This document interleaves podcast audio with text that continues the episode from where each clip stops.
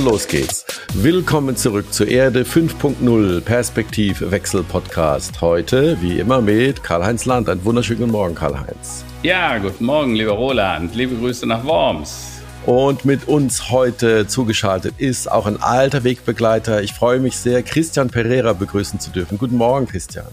Guten Morgen, Roland. Guten Morgen, Karl-Heinz. Und äh, Christian, Karl-Heinz und ich, wir kennen uns schon ein paar Jahre, aber äh, für alle, die den Christian Pereira noch nicht kennen, Christian ist digitaler Pionier, Seriengründer, wie man so schön sagt, von diversen IT-Unternehmen und ist heute als COO äh, von einer Vodafone-Tochtergesellschaft, nämlich der Grand Centrics bei uns zu Gast, ist dort verantwortlich für das operative Geschäft und heute unser großes Thema wird sein, IoT und Metaverse und vielleicht sogar noch Internet of Bodies. Ich bin sehr, sehr gespannt. Aber ja, hallo nochmal, Christian. ja, vielen Dank für die freundliche Einführung, Roland. Ich freue mich sehr, in diesem Podcast mitwirken zu dürfen. Und, und bevor wir in die Themen des Tages eingehen, ich habe mir überlegt, Christian, ich weiß nicht, wann wir uns das letzte Mal gesehen haben, aber es könnte gewesen sein auf einem Speedboat im Hafen von Miami. Ja, aber äh, das ist eine andere Geschichte, bevor das jetzt quasi alle jetzt denken, so wir sind unter die Speedboot-Fahrer äh, gegangen. Lassen wir mal alle in dem Glauben und wir können es vielleicht später noch auflösen. Karl-Heinz, okay. äh, Themen des Tages für dich, grüß dich. Du hast dich wie immer gut ja. vorbereitet, denke ich mal. Ja, also die Top-News, äh, der, der Krieg in der äh, Ukraine tobt weiter. Äh, gleichzeitig findet jetzt bereits eine Wiederaufbaukonferenz in Lugano in der Schweiz statt. Äh, das Motto dieser äh, Konferenz Ukraine Recovery äh, Konferenz. Transparenz, Effizienz und Energie. 40 ähm, Staaten und 18 Organisationen haben sich zusammengetan, um sich über den Wiederaufbau nach dem Krieg zu unterhalten, der ja hoffentlich dann irgendwann bald mal enden wird. Ähm, man schätzt die Kosten des Wiederaufbaus zurzeit auf über 720 Milliarden. Äh, und dabei will man die beschlagnahmten Vermögen des russischen Staates und der Oligarchen äh, mhm. dazu nutzen, um das zu finanzieren. Also so eine Art Marshallplan für die Ukraine und die Russen sollen es bezahlen, was ja äh, nicht ungerecht wäre, sagen wir es mal so. Auf jeden Fall eine kreative, konstruktive Lösung. genau. Ähm, nach dem äh, Gletscherabbruch in den Dolomiten mit inzwischen sieben Toten geht die Suche nach den Vermissten weiter. Äh, zwei Deutsche sind offenbar verletzt gerettet worden. Äh, die Rettungsarbeiten sind aber sehr schwierig, weil weitere Abbrüche befürchtet werden. Äh, die Rettungskräfte befürchten, dass die Zahl der Opfer sich weiter erhöhen wird. Es werden immer noch mindestens 17 Menschen vermisst. Und es wird vermutet, dass solche e-, Ereignisse mit dem Klimawandel in Verbindung stehen und äh, in Zukunft vermutlich häufiger passieren werden. Das ist äh, was, was uns alle irgendwie da betreffen wird. Naja, und dann äh, gibt es eine ganz neue Studie. Mehr Stress im Homeoffice. Wie viel Homeoffice ist tragbar, fragte man heute in der Welt. Mhm. Ähm, weniger Pausen, mehr Überstunden, häufigere Störungen der Freizeit. Das Arbeiten im Homeoffice führt laut äh, einer Studie des Deutschen Gewerkschaftsbundes oft zu höheren Belastungen. Äh, ich habe mal nachgeschaut, es sind etwa 10, 10,5 Millionen Berufstätige vom Arbeiten im Homeoffice betroffen. Man vermutet weitere 20 Prozent, mehr oder weniger unregelmäßig. Und das kann offensichtlich zu mehr Stress führen.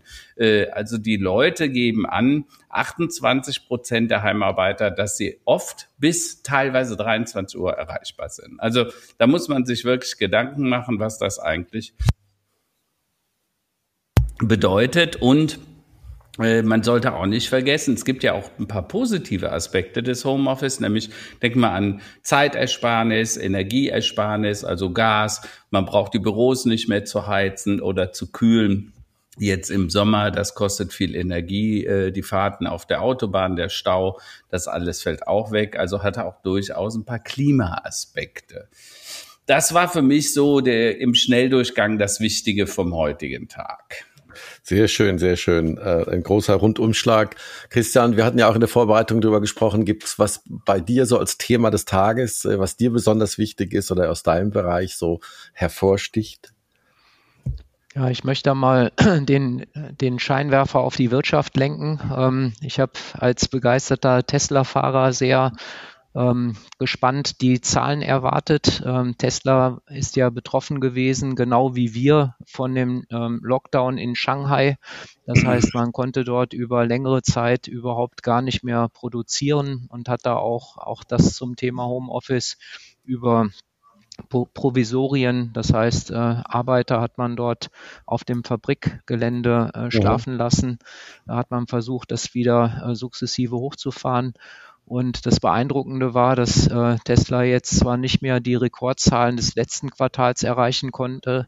Das waren etwas über 300.000 Fahrzeuge, die man dort in einem äh, Quartal produziert mhm, hat. Mhm. Aber man hat es trotzdem geschafft, trotz dieser etwa zweieinhalb Wochen Komplettausfall der, der wichtigsten äh, Werkslokationen noch 255.000 Fahrzeuge zu pro produzieren hat damit wow. im Jahresvergleich äh, etwa 35 Prozent Steigerung äh, Quarter auf Quarter erreichen können.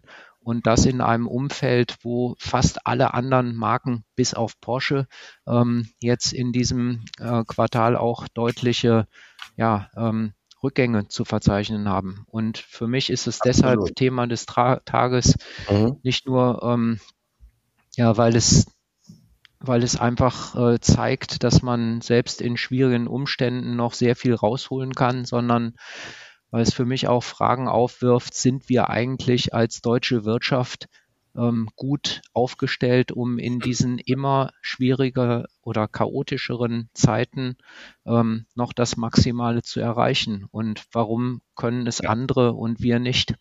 Also, das ist ein sehr guter Aspekt. Äh, da würde ich gerne sofort drauf eingehen, weil äh, das sehen wir ja dummerweise auch an ein paar anderen Dingen zurzeit. Ne? Also unter uns, Fliegen ist no fun anymore. Ja, ich hätte gest letzte Woche einen Vortrag in Kur halten sollen. Da war geplant, dass ich mit dem Flieg Flugzeug nach äh, Zürich fliege und dann vom Mietwagen weiter.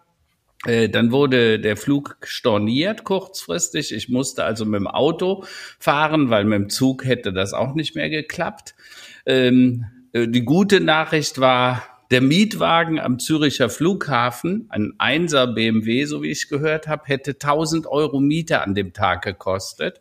Also Six da, glaube ich, im Moment ein bisschen ab, ja. Ne? Und ich habe gehört, dass auf Malle und so weiter die Mietwagen auch rar sind. Also irgendwie unser Gesamtsystem scheint unter Druck geraten.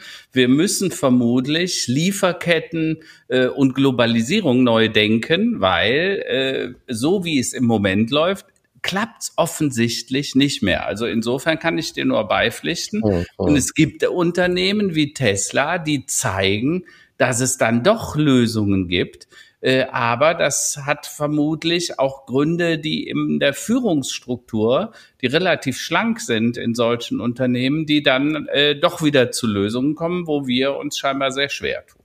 Also das mit den Flügen, äh, ich habe das auch schon mehr vermehrt mitbekommen, vielleicht ist das die neue Nachhaltigkeitsoffensive der Lufthansa, ja, kann ja sein, die Menschen nicht mehr in den Flug oder hin oder zurückkommen zu lassen oder zu wollen.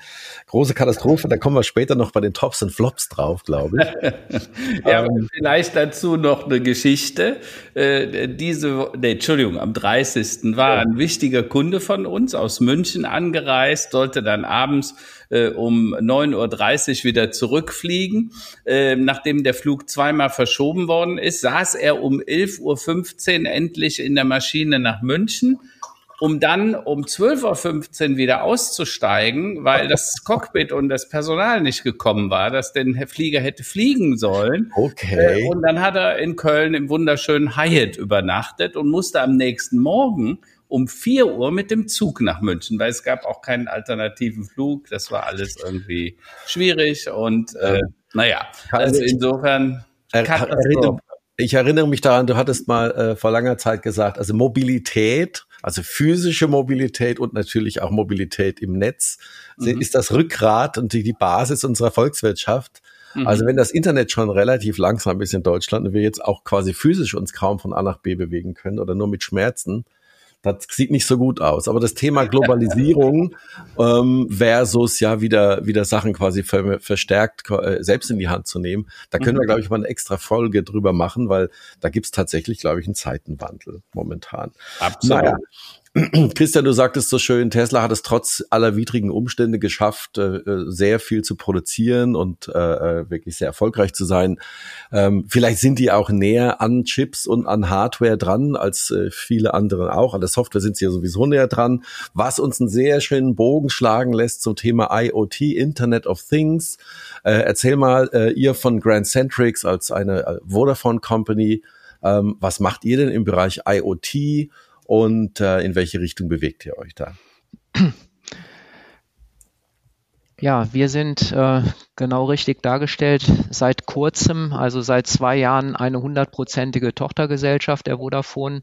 Wir sind vor zwölf Jahren gegründet worden. Karl-Heinz war auch einer der Mitgründer. Das ist nämlich äh, die Idee ist auf Karl-Heinz Terrasse entstanden, muss man sagen. Und dort begann eine Erfolgsgeschichte, weil innerhalb von zehn Jahren ist das Unternehmen dann auf knapp 200 Mitarbeiter gewachsen. Und äh, aus dieser Euphorie heraus äh, hat man dann auch eine Vodafone als erst als Partner und später als 100 Prozent Investor gewinnen können. Und dieser Schritt Richtung Vodafone war für beide Seiten sehr bewusst und äh, sehr erfolgsversprechend weil wir etwas mitgebracht haben, nämlich die Integration von IoT in Geräte.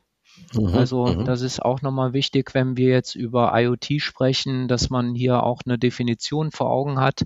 Wir sprechen immer über verbundene oder konnektierte Geräte. Das ist ähm, das wesentliche Element. Also es geht bei uns weniger um Industrie 4.0, also Anwendungen von mhm. IoT, sondern es geht darum, Geräte zum Sprechen zu bringen. So, und das war für eine Vodafone auch super interessant, weil Vodafone ist seit vielen, vielen Jahren, also seit acht Jahren, glaube ich jetzt, äh, laut Gartner mit Abstand die Nummer eins im Magic, Magic Quadrant für IoT Connectivity. Ja. Nur die haben natürlich gesehen, dass ähm, sie davon abhängig sind, dass Unternehmen auch diese Connectivity in die Geräte rein integrieren, mhm. also die sogenannte vertikale Integration. Und da hatten sie ähm, derzeit oder damals kein Lösungsangebot. Und so sind wir zusammengekommen. Wir fanden es mhm. super spannend, mit Mobilfunk Geräte zu verbinden. Und mhm. Vodafone fand es super spannend, dass sie jetzt nicht nur eine SIM-Karte verkaufen können, äh, sondern auch letztendlich die gesamte Integration in die Wertschöpfung ähm, mhm. damit unterstützen. Vielleicht sollten wir dazu mal ein bisschen erläutern, was das ja, eigentlich ja. ist, das Internet der Dinge, genau. das Internet of Things. Äh, du hast es gerade Internet of Bodies. Vielleicht wird es das tatsächlich. Wir können ja gleich mal über den Chip, den ich in meiner linken Hand habe, sprechen. Äh, aber Vorher sprechen wir vielleicht über das Internet of Everything im Sinne von wenn alles mal miteinander vernetzt ist. Also was im Moment passiert, Dinge werden intelligent. Das erlebt jeder von uns im zu Hause. Du kannst mit deinem Handy dein Smart Home steuern. Du kannst dein E-Bike äh, gucken, wie das geladen ist oder wie sich das verhält, wenn du, wie viel Lade, Ladung noch drauf ist. Du managst deine Gesundheitsdinge ne, über deine Apple Watch. Die ist ja auch ein Teil des Internet of Everything. Ne, und du kriegst halt Hinweise auf äh, Herzschlag, Blutdruck und, und, und so weiter. Und äh, daraus wird quasi so das Internet von allem, das Internet of Everything. Und äh, damals die Idee bei der Gründung von Grand Centrics, die Idee war Grand Central Station. Wir wollten der zentrale Datenhub im Internet werden, dass die Machine-Daten quasi äh, äh einfacher auszutauschen macht. Und ähm, naja, daraus ist ein tolles Unternehmen geworden. Äh, äh, Christian ist ja bis heute noch da. Ähm, und äh, das, was sich da jetzt entwickelt, wenn alles mit allem verschmolzen ist, und wir sprechen dann ja gerne vom sogenannten digitalen Zwilling. Also du hast quasi eine digitale Kopie deines Ofens oder eine digitale Kopie deiner Heizungssteuerung oder deines, deines Gartengerätes. Kann ja äh, Christian gleich mal über ein paar Anwendungsbeispiele sprechen dann entsteht quasi eine digitale Kopie dieser Welt. Und diese Kopie wenn alles quasi eine Kopie hat, eine digitale, die dann gewartet werden kann, wo man Dinge prädikten kann, vorhersehen, also wenn ein Auto ausfällt, ne, ob das jetzt irgendwie äh, Schwächen zeigt oder äh, eine, eine Waschmaschine, dann nennt man das nachher Metavers, also Metaversum, ne, äh, ganz groß ausgerufen von Zuckerberg, äh, äh, der sogar seine Firma umbenannt hat in Meta. Und ich persönlich bin davon überzeugt, dass das eine super spannende Entwicklung wird. Aber ähm, Christian, vielleicht kannst du auch mal so ein, zwei Beispiele hier, Leica oder, oder Gardena, ne? da habt ihr ja wirklich tolle Sachen gemacht, die einfach klingen, die dann aber doch oft ein bisschen komplizierter sind, als man sich das vorstellt. Ja, ein Beispiel ist natürlich die Leica. Ähm, Leica als Kamera äh, wahrscheinlich jedem bekannt.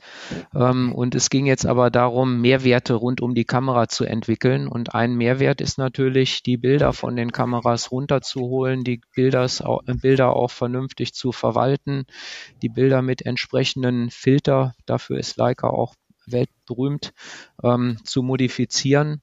Und was wir für Leica gemacht haben, ist aus einer, ich sag mal, ähm, Kamera, die heute oder äh, die, die es schon gab, äh, ein System zu bauen, ähm, wo man eben genau solche Verwaltungen auch durchführen kann. Mhm. Und ich möchte es jetzt nochmal auf die ganz pragmatische Ebene runterholen, weil ich glaube, das ist eine Entwicklung, der kann sich kaum ein Unternehmen heute entziehen, ähm, was wir sehen, sind, ich nenne das immer iPhone-Paradigma, weil es äh, im mhm. iPhone eigentlich so präsent ist. Also was wir erkennen, ist, dass jedes Produkt, jedes Produkt äh, eine Entwicklung durchmacht. Aus Hardware wird Software. Also es wird immer weniger wichtig, was da jetzt drin ist. Das ist natürlich auch ich sag mal, die Basis, dass man eine tolle Hardware hat. Aber das, was hinterher der, den Differenziator darstellt, ist die Software. Mhm. Und jetzt bei, bei Leica arbeiten wir seit vielen, vielen Jahren in einem sehr großen Team dabei, diese Software rund um die Leica-Kamera immer besser zu machen. Und das ist ein wesentlicher Differenziator.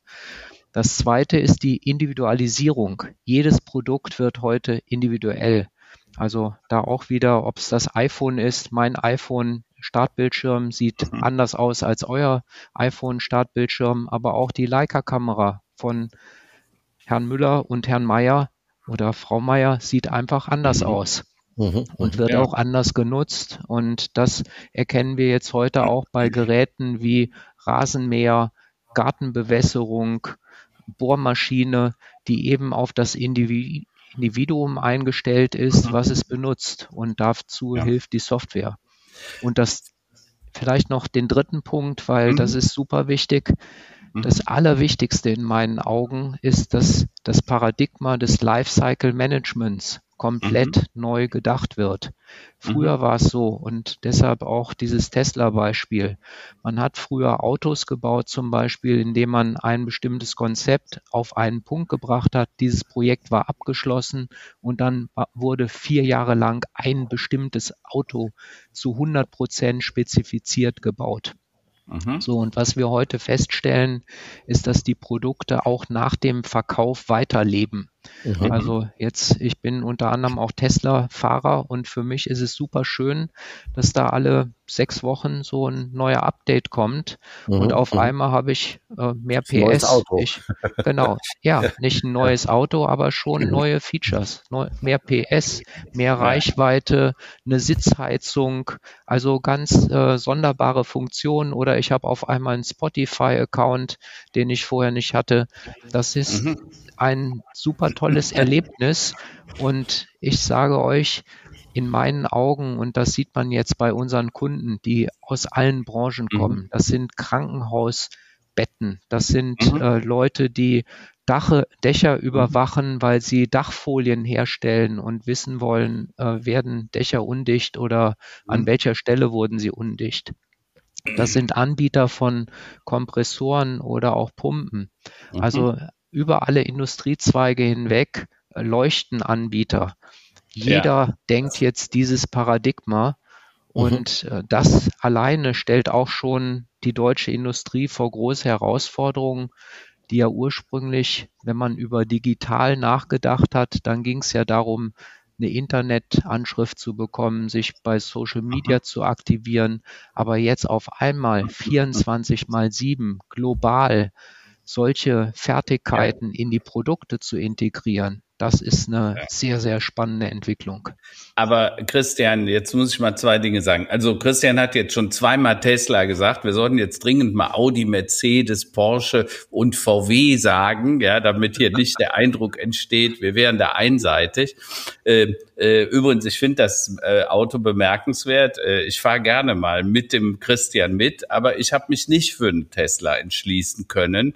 Äh, das hat auch was mit der Elektromobilität zu tun. Da haben wir beide immer mal wieder eine Diskussion. Aber ich sage auch nicht, es geht nicht um entweder oder, sondern es geht in Zukunft um und, weil ich glaube, wir müssen viel mehr die Perspektiven auch hier wechseln und die Vor- und Nachteile von bestimmten Systemen in bestimmten Umgebungen betrachten. Also zum Beispiel in der Stadt oder auf dem Land, äh, in sehr kalten oder sehr heißen Regionen, wo dann Dinge vielleicht auch nicht so gut funktionieren würden. Aber äh, Christian hat was ganz, ganz Wichtiges gesagt und das ist ein Ding, äh, der Christian weiß das, mein erstes Buch zu dem Thema hieß Digitaler Darwinismus, das ich damals mit Professor Kreuzer geschrieben habe.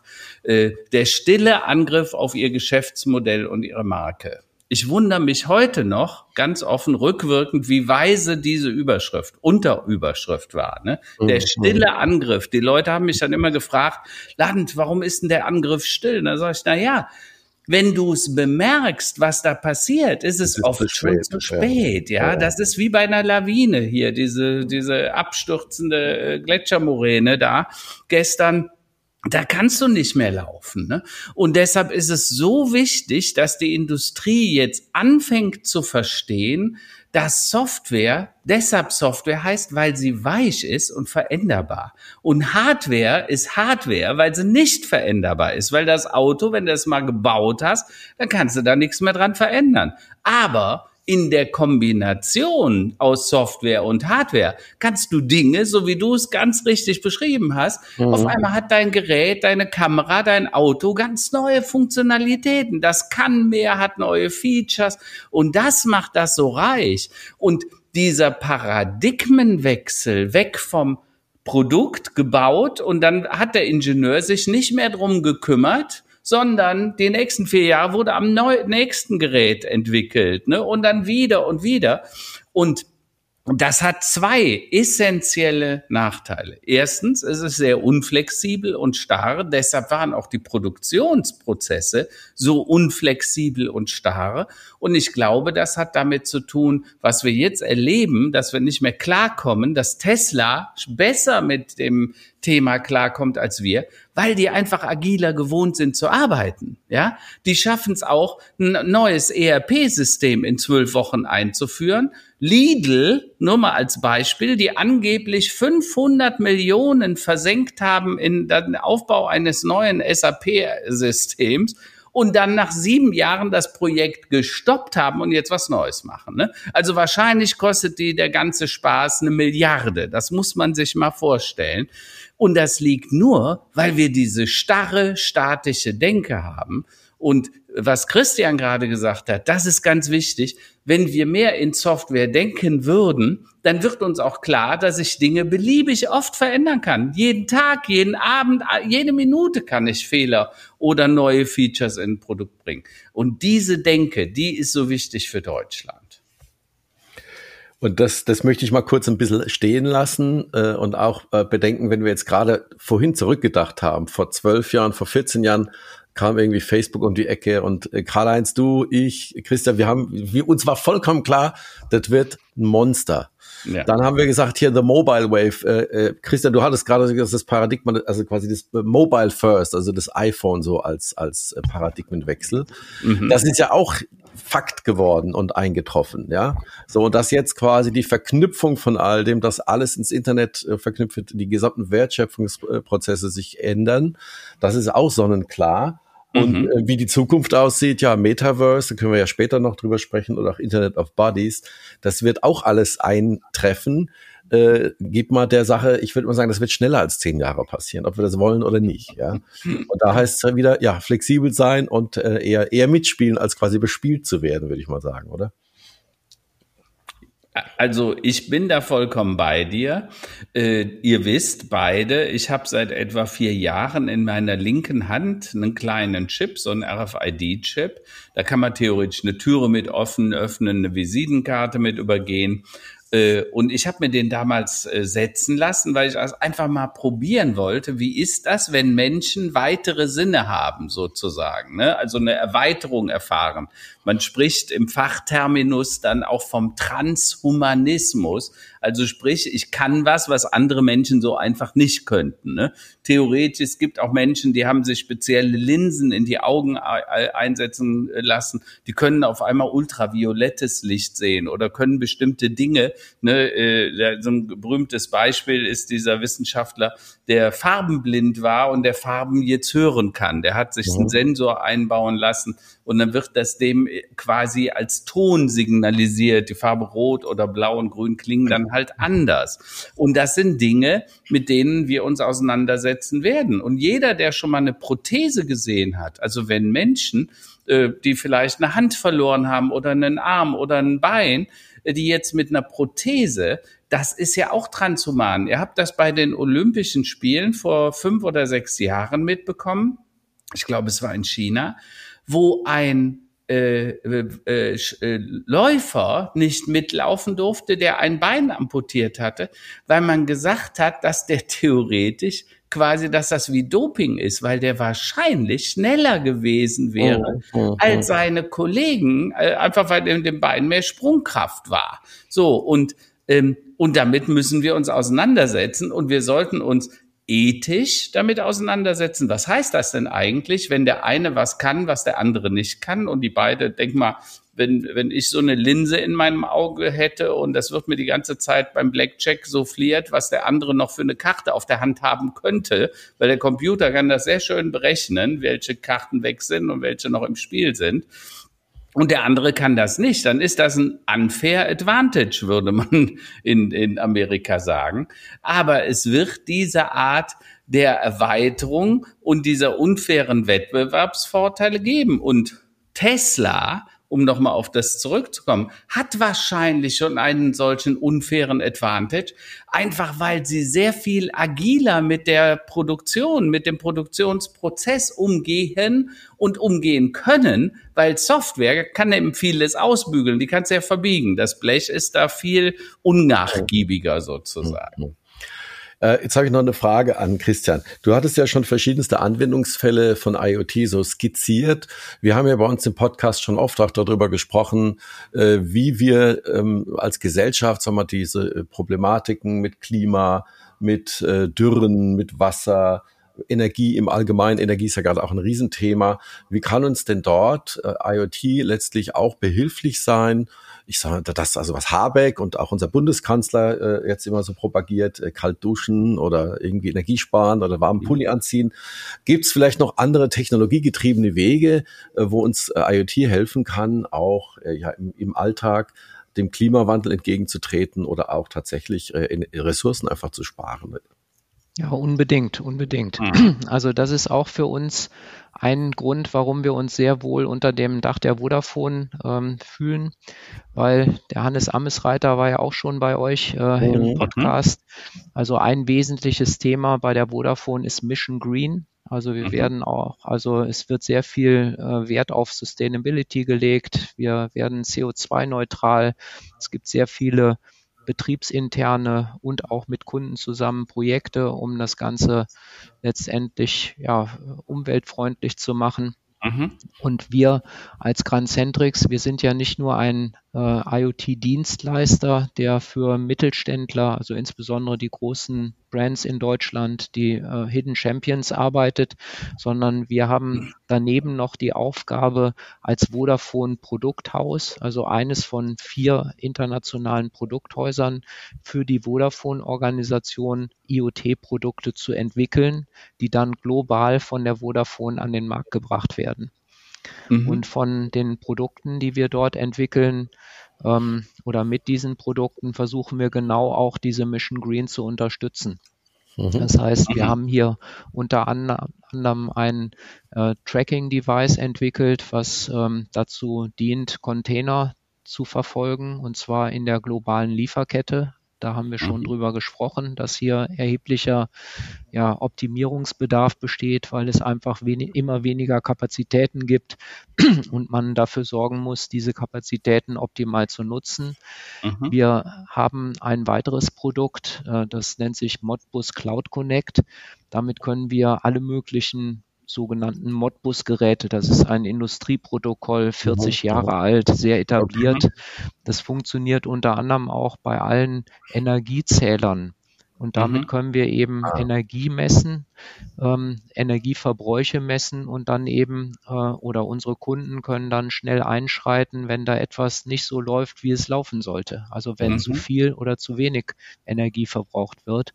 Warum mhm. ist es ein Problem, wenn man zu wenig Energie verbraucht. Also wir denken da einfach auch an Kühlkettenüberwachung. Der Container, mhm. der Kühlcontainer steht im Hafen, der wird über ein stationäres Energieversorgungsgerät versorgt.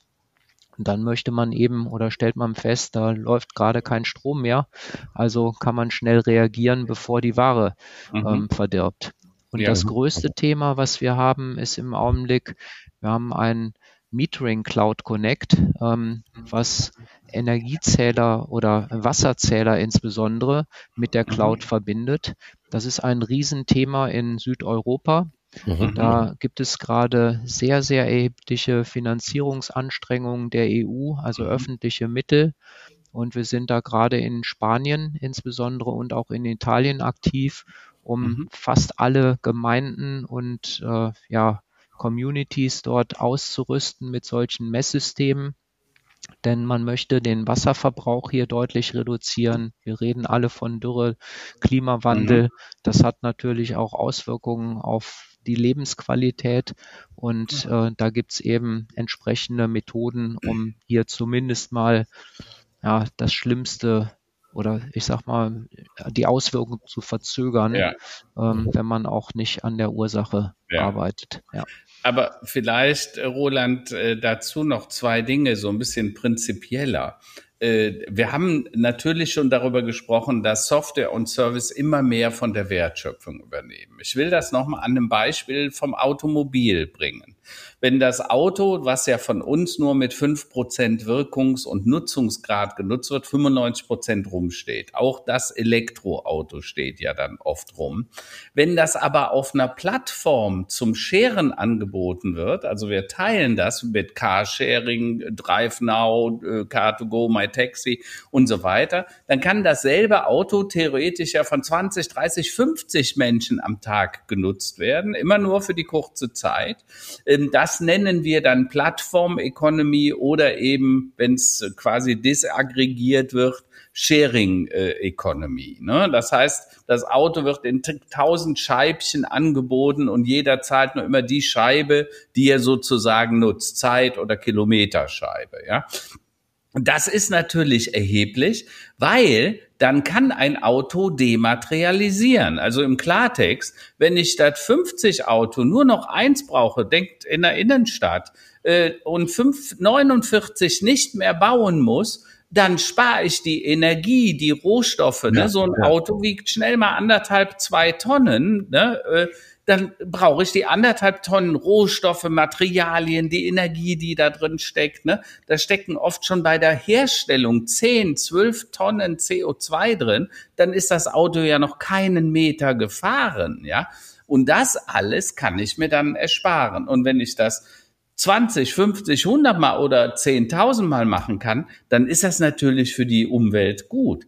Aber die Voraussetzung, die zwingende Voraussetzung ist Digitalisierung, Vernetzen und Automatisierung. Weil wenn ich das nicht in dieser Reihenfolge machen kann, also wenn ich es nicht digitalisiere, kann ich es nicht vernetzen. Und wenn es nicht digitalisiert und vernetzt ist, kann ich es dummerweise auch nicht automatisieren. Ja, so. Und da steckt so viel Potenzial, dass ich ja sage, dass der technologische Fortschritt und die Digitalisierung die Hebel tatsächlich zu mehr Nachhaltigkeit sind.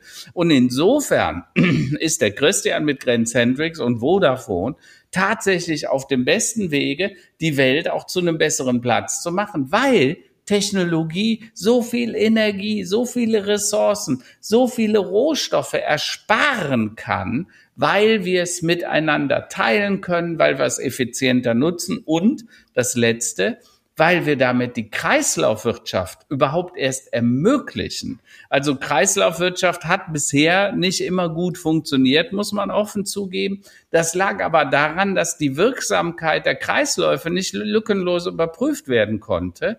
Das wird man aber in Zukunft machen können mit neuen Technologien. Und deshalb ist das so wichtig, äh, äh, auch bis hin zum Mikroplastik in den Weltmeeren, weil das werden wir auch darüber verhindern können. Äh, ich hatte den Christian schon vorgewarnt, ähm, mit all diesen Visionen und Technologien, oder fangen wir mal noch ein bisschen softer an. Wir erleben ja momentan, dass, ähm, sagen wir mal, was Internetbusiness, Plattformökonomie angeht, äh, mehr und mehr, das hat sich ja in der Pandemie auch noch weiter ausgebaut, äh, wir mit Monopolisten zu tun haben. Ne? Also in der, sagen wir mal, Logistik äh, ähm, rüstet Amazon enorm auf in der Technologie oder als, als äh, sagen wir mal, auch äh, Internet-Technologie-Provider, Cloud-Provider natürlich auch. Dann sehen wir natürlich in der Kommunikation, in den Suchmaschinenbereichen ähm, sehr unglaublich große, mächtige und sehr wertvolle Unternehmen. Wie siehst du das denn, Christian, diese Positionierung mit IoT? Ist das auch so ein bisschen eine Chance, ähm, jetzt mal an den deutschen Mittelstand und, und, und typische so Technologiefirmen aus Deutschland mal äh, gedacht, ja, so ein bisschen sich selbst zu schützen, seine IP zu schützen und Herr, sagen wir mal, ähm, der ganzen Wertschöpfungskette zu bleiben? Oder übergibt man sich da relativ schnell wieder in, in die Fänge, ähm, ähnlich wie wir es jetzt mit Energie erlebt haben, mit Russland, wo wir dann schwer wieder rauskommen? Wie beschützt ihr letztlich die IP und die Unabhängigkeit äh, ähm, ja, dessen, was eure Kunden machen?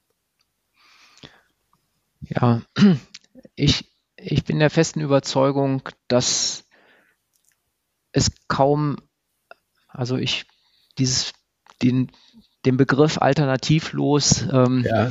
den benutze ich natürlich sehr ungern, aber ja, ja. das ist alternativlos in meinen Augen.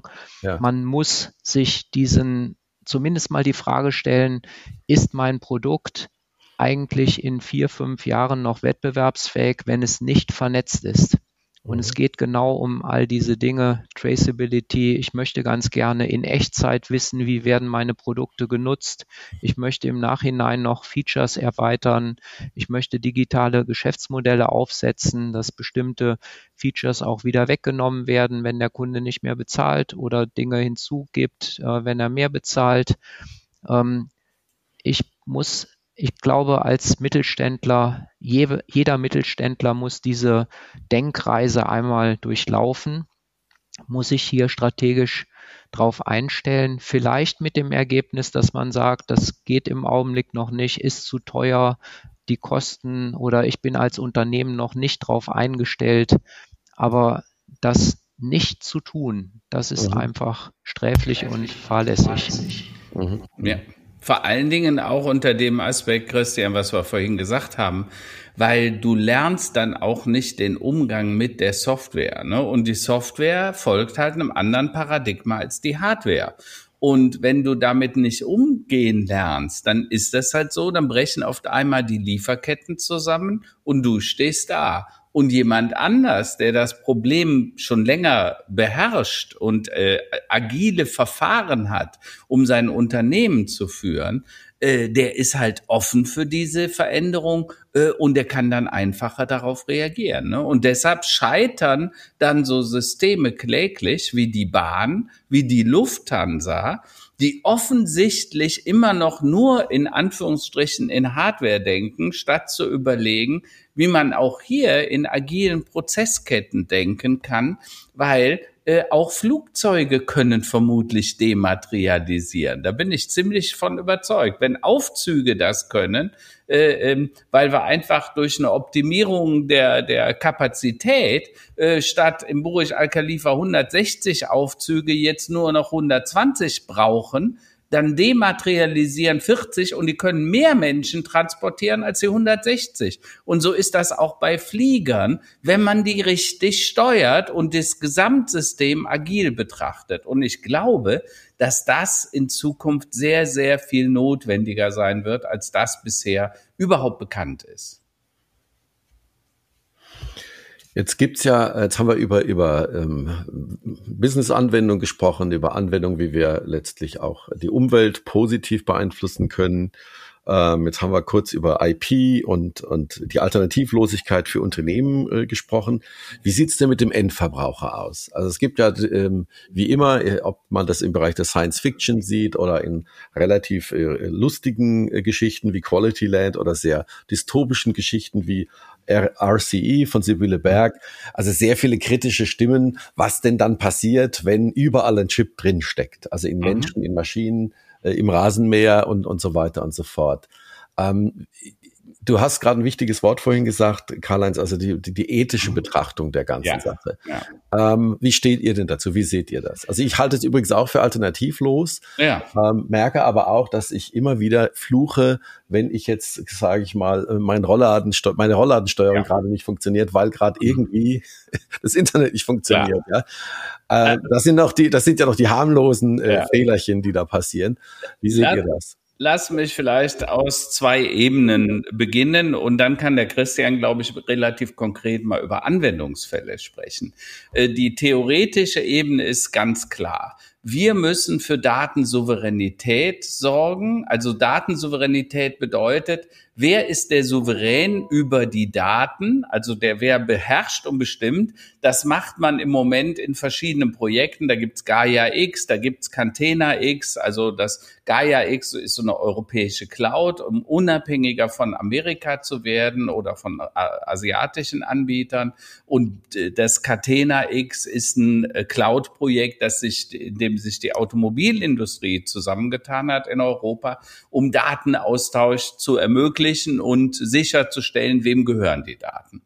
Aber was dabei nicht berücksichtigt wurde, bei weder bei dem einen noch dem anderen Projekt, ist die Datensouveränität von dir und mir, von uns allen. Also sprich, wie können wir dafür sorgen, dass der Bürger souverän über seine eigenen Daten wird? Weil heute geben wir unsere Daten ja sehr bereitwillig bei Facebook, Google, Apple, Instagram und Co. ab. Die vermarkten die letztes Jahr übrigens für 1,8 Trillionen Dollar, also 1800 Milliarden Dollar, das mhm. muss man sich mal vorstellen. Und wir kriegen dann kostenlose Werbung dafür. Das ist ein, Entschuldigung, ein Shitjob für uns, ja.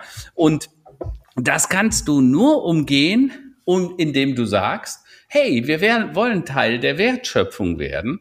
Äh, und dafür, du weißt das, haben wir ein Unternehmen gegründet, Perfect ID. Da geht's genau darum, wie wir Europäer, die Deutschen, wieder souverän über unsere Daten werden. Übrigens, da suchen wir auch immer wieder mal Mitgesellschafter. Also wer das will, guckt sich das mal an. Perfect ID äh, ist ein äh, spannendes Thema. Und dann kann man dafür sorgen, dass jeder weiß, wer welche Daten von mir in welcher Form nutzt und man kann die dann vergeben oder auch wieder entziehen. Damit ist sichergestellt, dass man souverän wird. Und das ist, glaube ich, eine Grundvoraussetzung, äh, damit die Dinge dann auch weitergehen. Denn sonst passiert sowas wie in China, da ist der Bürger ganz sicher nicht der Souverän die Daten, sondern da ist das die Regierung und die machen mit der Technologie einen perfekten Überwachungsstaat. Mhm. Und ich glaube, das würden wir hier auf gar keinen Fall wollen. Aber Christian, vielleicht hast du da ein paar konkrete Ideen noch zu. Ja, das Thema IoT ist ja jetzt zum Glück nicht mehr ganz so jung und damit ist auch so die Wild-West-Situation deutlich entschärft. Ähm, das heißt, der, die ganze Branche ist sich A der Gefahr oder der Herausforderung sehr bewusst und es gibt jetzt eben auch entsprechend viele Initiativen. Karl-Heinz hat einige angesprochen, auch auf europäischer Ebene ähm, man muss sagen, Themen wie Cybersecurity, da sind sehr viele neue Normen und Richtlinien entstanden, wie man Cybersecurity in solchen Geräten auch wahrnehmen muss. Ähm, Themen wie Standards, Datenschutz äh, auch schon angesprochen, super wichtig. Das heißt, wenn ich hier Apps äh, entwickle, dann muss der Nutzer natürlich wissen, was mit seinen Daten passiert und letztendlich auch entsprechende Zustimmung erklären. Und das Letzte, das ist für mich aber auch ein super spannendes Thema, ist der Datenhandel mit Maschinendaten. Denn da greifen ja äh, rechtlich keine Persönlichkeitsrechte. Das heißt, diese Daten sind im Prinzip mal frei. Ähm, aber da ist schon die Frage, wem gehören diese Daten oder wer hat das Recht, diese Daten zu nutzen? Ich denke jetzt auch mal gerade an Automobile oder Maschinen äh, im weitesten Sinne. Maschinen werden genutzt, Maschinen gehen kaputt, Maschinen werden gewartet, Maschinen sind im Zusammenhang oder systemisch mit anderen Systemen verbunden. Wer darf diese Nutzungsdaten jetzt eigentlich in welcher Frequenz beziehen und auswerten? Mhm. Stehen die dem Anwender zu oder dem Hersteller oder dem Fabrikbetreiber? Das sind super spannende Themen, die im Augenblick auch noch nicht vollumfänglich gelöst sind, wo es immer noch Bestrebungen gibt, dass auch möglichst ja jeder, der da irgendwo in der Prozesskette ähm, involviert ist, sagt, das sind jetzt meine Daten oder ich möchte Zugriff darauf haben und hier auch eine, eine Freiheit herzustellen und letztendlich, was Karl-Heinz angesprochen hat, äh, solche ja, Intelligenz, die durch die durch das Datengenerieren auch äh, aufgebaut wird, vernünftig zu honorieren. Das ist ein mhm. super spannendes Thema. Das ist auch noch nicht gelöst. Das wird ja vor allem dann noch interessanter. Also wenn es jetzt sich mal nur um betriebswirtschaftlich relevante Daten handelt, da ist es ja schon mal wichtig, dass das geklärt wird. Wenn wir jetzt mal ein paar Jahre nach vorne denken und das Thema Internet of Bodies mal weiterdenken, also das heißt, dass wir Implantate haben oder noch viel enger mit unseren Geräten verknüpft sind, ähm, als wir es jetzt eh schon sind, dann ist ja auch die Frage, wem gehören denn die Daten, die Bewegungsdaten? Und da kommen wir wieder zurück auf Google und die Situation heute. Also das bleibt rein rechtlich gesehen, äh, aber natürlich auch ethisch gesehen eine Riesenthematik, äh, mhm. die, die, wir, die wir noch erleben werden, glaube ich. Ja, aber vielleicht an der Stelle mal, warum das so wichtig ist, dass wir unser Mindset da ändern. Äh, wenn man sich mal mit Methoden zum Beispiel der Agilität auseinandersetzt, also Scrum beispielsweise, dann basiert das auf äh, sieben Regeln. Offenheit, Beteiligung, Fokus, Augenhöhe, Wertschätzung, Mut, Commitment. Jetzt fragt man sich, was hat das mit Programmieren und einer agilen Vorgehensweise zu tun? Und dann kann ich nur sagen, doch, das gemeinsam sorgt dafür, dass man agile Werte vertreten kann. Offenheit heißt, naja, wenn es nicht die Lösung ist, vielleicht ist es auch eine andere. Äh, Beteiligung heißt, wir reden miteinander und wir finden gemeinsam eine Lösung, nicht ich oder du. Fokus wenn wir dann eine Entscheidung getroffen haben, dann sind wir fokussiert und die ziehen wir durch. Augenhöhe, deine Meinung oder meine Meinung sind gleich viel wert. Wir kämpfen um das, äh, die beste Lösung. Wertschätzung, ich schätze auch deine Meinung wert. Ja, also das ist nicht so, weil ich oben bin oder du unten und umgedreht, äh, dass, dass ich dann sage, ach, der Pereira schon wieder oder der Fiege, ja, was will der? Mut, das muss man sagen, wenn man Elon Musk betritt, betrachtet. Und ich bin wirklich nicht der größte Fan von ihm, das sage ich offen. Aber der Junge ist irre mutig, ja, der riskiert echt was, der setzt vieles auf eine Karte. Also warum ist denn sein Werk auch was, was im Moment viel Kopfzerbrechen macht, da in Brandenburg äh, äh, so schnell gelungen. Ja, warum? Weil der hat nicht mal die Baugenehmigung abgewartet. Der hat einfach gesagt, wir machen schon mal und im Nachhinein wird das schon irgendwie genehmigt. Und er hat übrigens Recht behalten. Die Genehmigungen sind ja im Nachhinein erteilt würde in Deutschland überhaupt niemand jemals wagen, etwas zu bauen, bevor die Baugenehmigung die endgültige da ist. Und Commitment ne, egal welches Projekt er hatte, der war immer voll committed, sonst wäre das auch nicht erfolgreich geworden.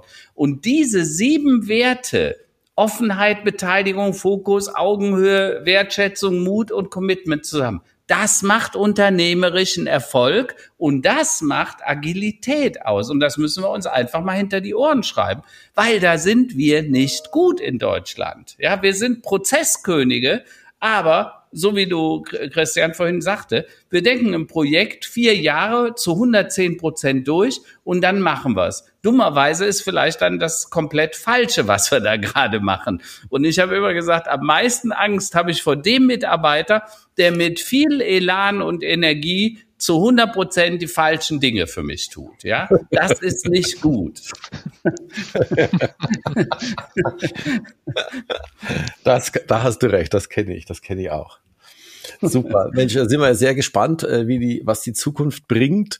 Ich kann nur, ich kann nur warnen, jetzt mal im positiven Sinne. Also die, wir, wir sitzen jetzt zu dritt hier und ich glaube, dass wir alle drei auch schon vor zehn Jahren bestimmte Dinge vorausgesehen und vorausgedacht haben, die alle eingetreten sind. Ja, äh, ob das the, the Rise of Apple ist. Ich erinnere mich an Gespräche mit dir auch, Christian. Ja, ähm, und, und äh, das gesamte Thema Social und das gesamte Thema Cloud und das gesamte Thema personenbezogene Daten ist alles genauso gekommen, wie wir es vor zehn Jahren schon be, be, betrachtet haben. Insofern hört gut zu, schreibt euch hinter die Ohren und äh, wir werden äh, das alles noch erleben. Absolut. Na, dann kommen wir mal zu unserer beliebten Abschlussrubrik, die äh, Tops und Flops der Woche.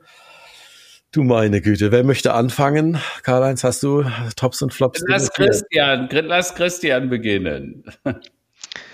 Ja, meine Tops und Flops äh, sind eigentlich dasselbe Thema.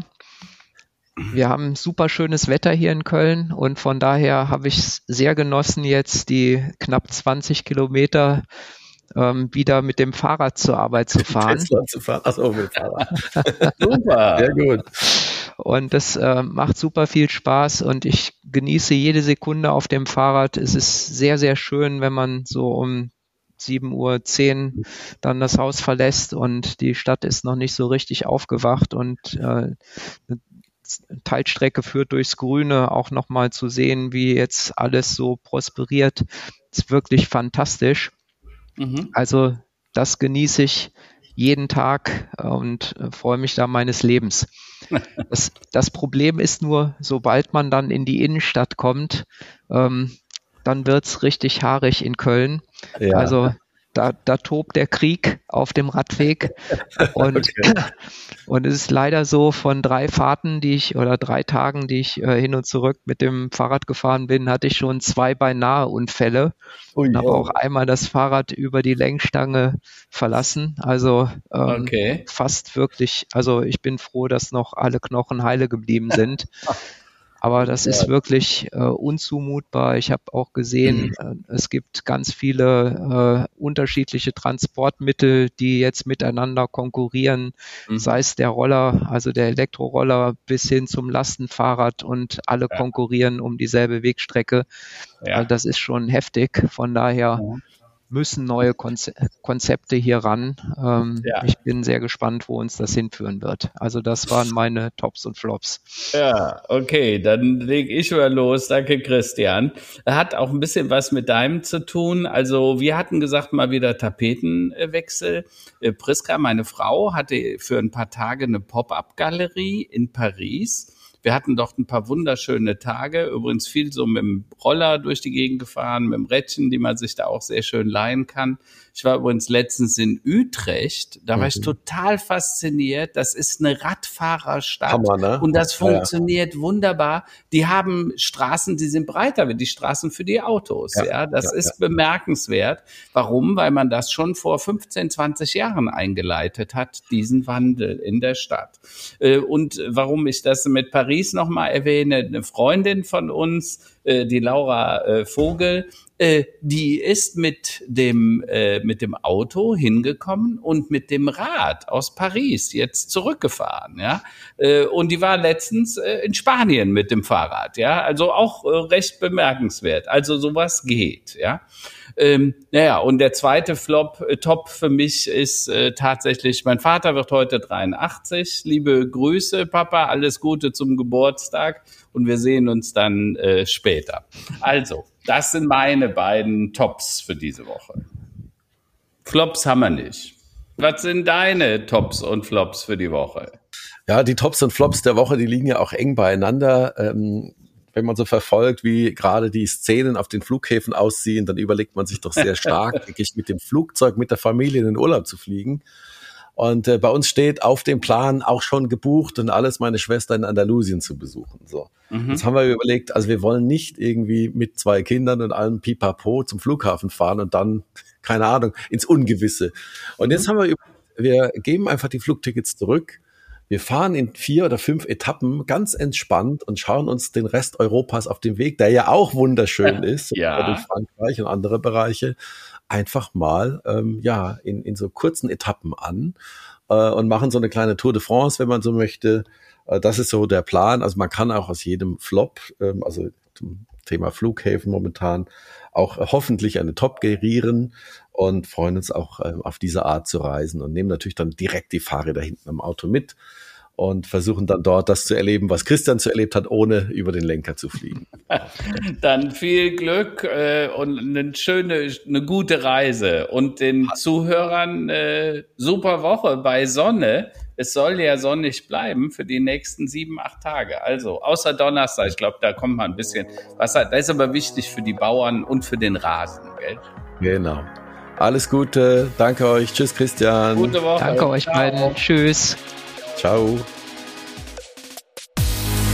Wenn es euch gefallen hat, liked, äh, kommentiert, schreibt uns über Facebook, über LinkedIn, was ihr noch hören wollt, welche Themen ihr habt. Lasst uns einen Daumen hoch da und ja, bis demnächst. Wir hören uns bald.